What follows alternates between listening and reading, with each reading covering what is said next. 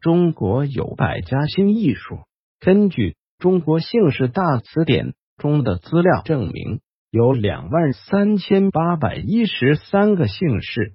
但这还不是世界上姓氏最多的国家。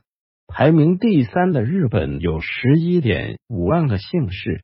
关于日本姓氏的段子也少，什么徐福东渡、潘金莲和西门大官人若干小故事。日本的姓氏有很大一部分来自于地名，这倒是事实。只要在地图上一找，很多姓氏都可以跟地名对应上。但大家都住一个地方，不可能都取一个姓氏。这时候。大宝律令就起了很重要的作用，里面有一条嫡长子才能继承姓氏。当然了，也不可能大家都不用姓氏了，所以就有职业、地形、农作物、建筑物、方位等等来为自己取姓氏。也有一些因为有战功或者其他功劳，日本天皇也会给这些人赐一些姓氏。这些姓氏都是会被当做家族荣耀继承下去。排名第二的是德国，他们有三十多万种姓氏。德国的姓名跟中国人不同，他们习惯把姓氏放在后面。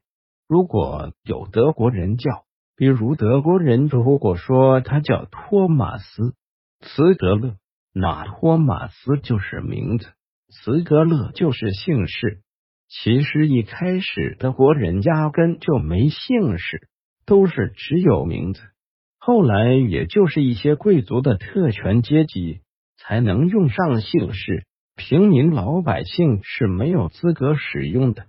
原因也很简单，因为姓氏是作为纪念祖先荣耀的象征。平民们既然没有光荣的家族事迹。贵族们也就认为他们不需要姓氏。其实也不是贵族们很厉害，就以十字军东征为例，一般的平民家庭是无法支付这样高昂的武器装备的价格。这样一来，自然也就没有凯旋归来的论功行赏。这些贵族的姓氏大多用他们祖先的封地。作为一种纪念荣耀的含义，但平民也不能都一直没有姓氏。如果大家都用一样的姓氏，到处都是重名，国家那么大，又不能刷脸，估计当时在街上喊一个名字，能有一半的人回头。平民也就有权利开始拥有自己的姓氏，他们也都比较朴实。有很多德国姓氏都是来自职业，比如茨格勒这个姓氏，那就是从烧砖来的；也有一些是受到基督教的影响，从圣经当中为自己找到了姓氏。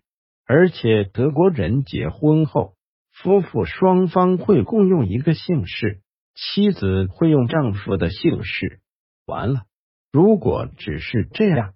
德国就不会有这么多的姓氏了。他们还有用生活用品、颜色、自然物、山、溪流等天象、植物、动物、矿物、建筑物、人体器官形容词。美国有一百五十万种姓氏。其实美国就没什么好讲的了，它是个大移民、大混血的国家。什么人种都有，各个大陆的移民很多都去了美国，每个人又都有自己的姓氏，这也就没什么奇怪的了。欢迎关注微信公众号“脑洞外星人”，一个研究地球历史的外星人。